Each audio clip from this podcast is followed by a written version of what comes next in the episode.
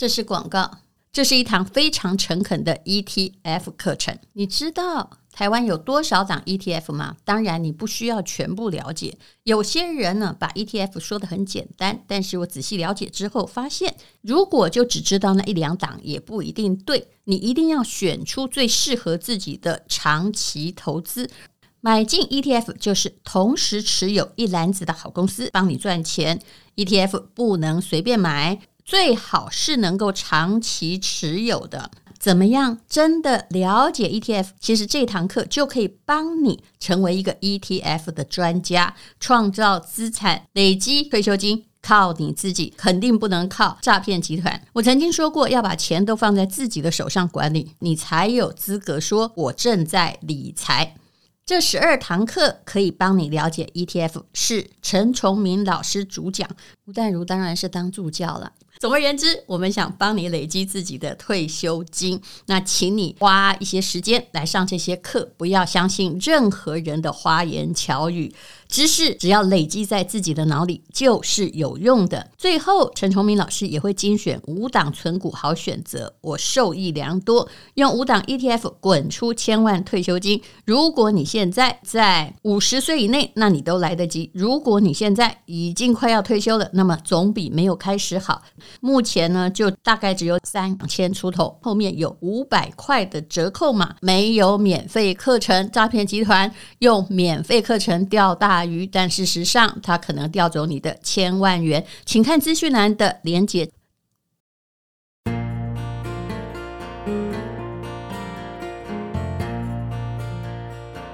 今天是美好的一天，欢迎收听人生实用商学院。今天我要来谈婚姻的沉没成本。离了婚之后，如果再重新跟同一个人结婚，会不会幸福呢？相信你现在心里有经验法则。我们旁边有这些人，这些故事，发现他们好像在结婚之后，通常还会再离婚。那个感觉上的比例可能超过七成。为什么呢？这是一个心理学的专家告诉我的一个故事。他说呢，他遇到了他高中的时候的朋友。说出她的婚姻难题。三年前，她跟前夫离婚，那时候啊，女儿才一岁多呢。那离婚的原因是因为前夫有外遇哦。于是呢，她真的是气得不得了，因为他也跟先生一样，就住在婆家里，一直感觉已经很不舒服了。而老公又有外遇，孩子她也不怎么顾，你知道。一个人只要有外遇的时候啊，尤其是男人，他是不太可能回家还顾到自己的小孩。这个有一个自然界法则，就是男人的确可以生很多小孩啊，不是吗？那当时决定离婚，前夫也没有拖延，而且两个人刚开始结婚也没多久嘛，没什么共同财产，那大家就很爽快的把婚离了，然后孩子呢，监护权就归他。他为了要养孩子。就回去自己的娘家跟爸妈一起生活，但是很妙的是说，他在娘家的时候自己创业，虽然开的就是一家餐厅，但是他也成功了，生意挺好的。而你知道，一个比较有眼里有光彩、有自信的女人，旁边就有追求者，又看她就带着一个孩子，于是呢，啊，他就决定可能。有再婚的打算，可是在这个时候，前夫回来了。他频繁的以看孩子为理由，制造见面的机会。那有一次就带小孩去儿童乐园，途中就淡淡的跟他提起说：“那我们再把婚结回去吧。”理由是什么呢？第一个就是我们还有感情嘛，对不对？第二是啊，我还是觉得给孩子一个完整的家比较好。这位女性，她就犹豫了一下，因为女人心里还是有一些传统的想法，觉得是不是我应该为了孩子啊？孩子基本上，嗯，因为她当时太小，没有受到父亲外遇事件的什么影响，而且孩子的确是很喜欢的亲生父亲。那这位妈妈就再三的去探问孩子到底要不要。那孩子当然也说好啊，为什么不可以呢？可是问题是。她真的不再爱她前夫了，那到底应该要怎么办？就对自己不好，对孩子好，一个妈妈要接受嘛。事实上，每一个妈妈其实都是很有牺牲的情怀的。可是啊，她到底要不要把自己当成一个有感情的人来看？我也听过这样的故事，就是一个朋友的老公也是因为出轨，后来呢又跑回来了。这个女生呢，她真的没有办法再接受前夫，因为过去的那个阴影实在非常难忘。当时她可以就是突然就不见了，消失在空气之中。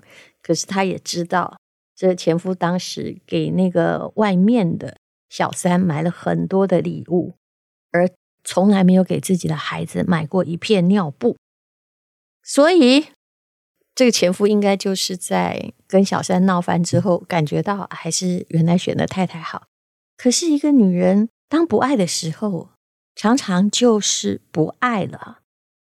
后来呢，他就 提了一个要求，这个要求非常有趣，看你敢不敢提。但是，这的确是杀手锏。他后来就跟前夫说：“这些年来，我养孩子花的钱也没少过。”那这样好了，你要跟我复婚，就是第二次就要把婚结回来。那你先给我一百万吧，先汇进我的户头当孩子的教育费。诶，你觉得这个要求很过分吗？当然不过分，可是这是一个钱的要求。而一般人呢，一想到爱情，就不管是怎么样了，结果如何，都纯洁高尚的要命。爱情跟钱是不能混在一起。而这个女人竟然提出先汇一百万。到孩子的账户，可能还不是他自己的账户，然后当成教育费的时候啊，你知道这个前夫我说了什么吗？他说：“我没钱呐，对不对？你真的是哦，眼里只有钱，没有感情。”这一句话就诶突然变脸嘞，听着这位要一百万教育费的女人哭笑不得。她有一次的明白一个道理，你知道这个道理有多残酷吗？那个道理叫做：哎，一个人呢，不管男人女人，只有在过得不好的时候，才会想起他的前任呢。那如果过得好的话，前面就都是沉没成本，不是吗？所以有时候长辈会告诉你“浪子回头金不换”呢，那或者是啊，等他玩累了、老了就回来。但你有没有想过，你投资的机会成本很高啊，而且你的心情破碎，到底谁能弥补？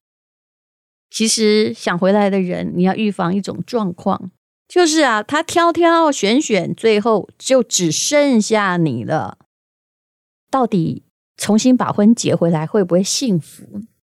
我旁边又有一个故事，这个故事就是我有个朋友的爸爸，他真的是一个情场浪子，当然他的个性也是爽朗可爱，蛮有女人缘的。那这儿子。后来才发现，因为他继母先过世了，后来爸爸也过世了。他在家里的文件柜才发现，爸爸跟继母离了三次婚，结了四次婚。第四次婚还是继母那时候因为癌症末期躺在床上，然后后来呢就把婚呢悄悄的又结回来了。那这就是欢喜冤家了。可是。为什么会结结离离那么多次？就是个性有基本的原因。他还记得他小的时候，爸爸跟继母吵架，然后他本来是因为那时候可能是青少年，他就觉得不关我事，反正你们两个常吵架。突然呢，一打开门发现，诶，客厅有汽油味，原来两个人吵架吵到要同归于尽了，只差没点火。哇，他就赶快，然后怕家里烧起来，又怕殃及邻居，他就赶快打电话给警察。那警察一来啊，就帮他们两个人披上那个防火毯，然后就当天一直努力的在清理环境。你觉得这样子的人，虽然后来因为两个人都过世了，所以这婚姻也就算是从一而终，只是离离合合很多次。请问这样到底幸福吗？那么问过这位心理学专家，他告诉我说，他说，嗯，其实。你什么状况才可以答应一个男人就再一次在一起？如果之前是他对不起你的话，也就是说，这句话好现实啊。他混得很好，过得也很好，而不是在没有选择的时候又回头来找你。因为人性本身都是趋吉避凶的，所以你要想清楚，是什么事情让他回头来找你呢？是因为他可能被伤害了，而他对你的伤害他自己不自知，他只觉得，哎，至少你没有伤害过他。要复合，要找一个动机，不只是离婚之后复婚。跟分手之后的男女朋友回来也是一样，不过通常分手之后再回来没有那么难。为什么呢？因为分手的时候如果是男女朋友，通常没有共同财产，所以吵的不是说真的很凶。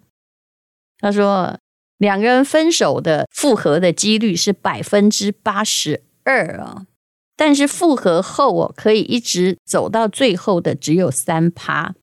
那么九十七趴哦，在分手的理由其实都跟第一次一样，这样听了你会不会觉得有一点绝望？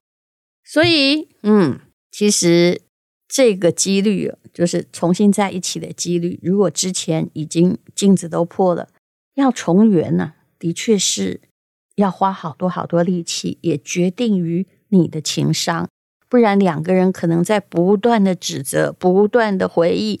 那些难以咀嚼的沉默成本，就这样的过日子，在同一个坑里面摔两次，的确是有一点愚蠢呐、其实一个人到底能不能对他的行为真正的改过，我相信你心里也存了一个问号。有时候我们要改变自己还这么难，但是我们都期待别人翻转。那如果你刚开始，不是因为谁有外遇，而是你觉得这个人完全不浪漫，不懂你的感受。你觉得再跟他在一起，他就真的会懂吗？我曾经有位朋友跟我说，一个人呢会完全改变的几率啊，就是万一发生空难，全部人都挂点，只有他活着，他就会觉得他受到天启，那么他就会为你改变了。改变实在是很难呢。当然，如果你觉得哦，又回来在一起。后来呢，又一样的得到那种吵吵闹闹、非常不甘的结局。你 OK，那也很好，就表示你够爱，爱到完全没有自己。在我们大部分人的认知之中，给孩子一个完整的家是很重要的。可是越在这个时候，你可能要搞清楚一个顺序：小孩跟你哪一个重要？其实你活得不好的话，他也不可能快乐的。并不是孩子先幸福了，你就会过得好，因为你演技不好，你装不像，你装不出你的幸福，孩子也看在眼里。事实上是要先有大人的美满，才能有孩子的幸福。你不要在孩子长大之后就跟他说：“其实我一直很不高兴，都是因为你，我为了你牺牲在这儿。”这就是孩子最不想听的话。所以，万一有人请求你在婚姻中复合，而且他本来是个不负责任的人。你敢不敢跟之前我提起的那个例子一样，跟他说：“你先给我一百万当孩子的教育经费，然后，然后我们就去办登记。如果啊，他还真的这样照做，而没有哈像这个跑跟飞一样的，那么就表示 他可能真的还真心的希望你过得好，否则就是。”并没有任何选择了，才回来投靠你。有一天他有选择了，你放心，他还是会走的。这就是今天的结论。谢谢你收听人生实用商学院。这就是钱跟婚姻之间的某一种无奈选择。今天是勇敢的一天，没有什么能够将我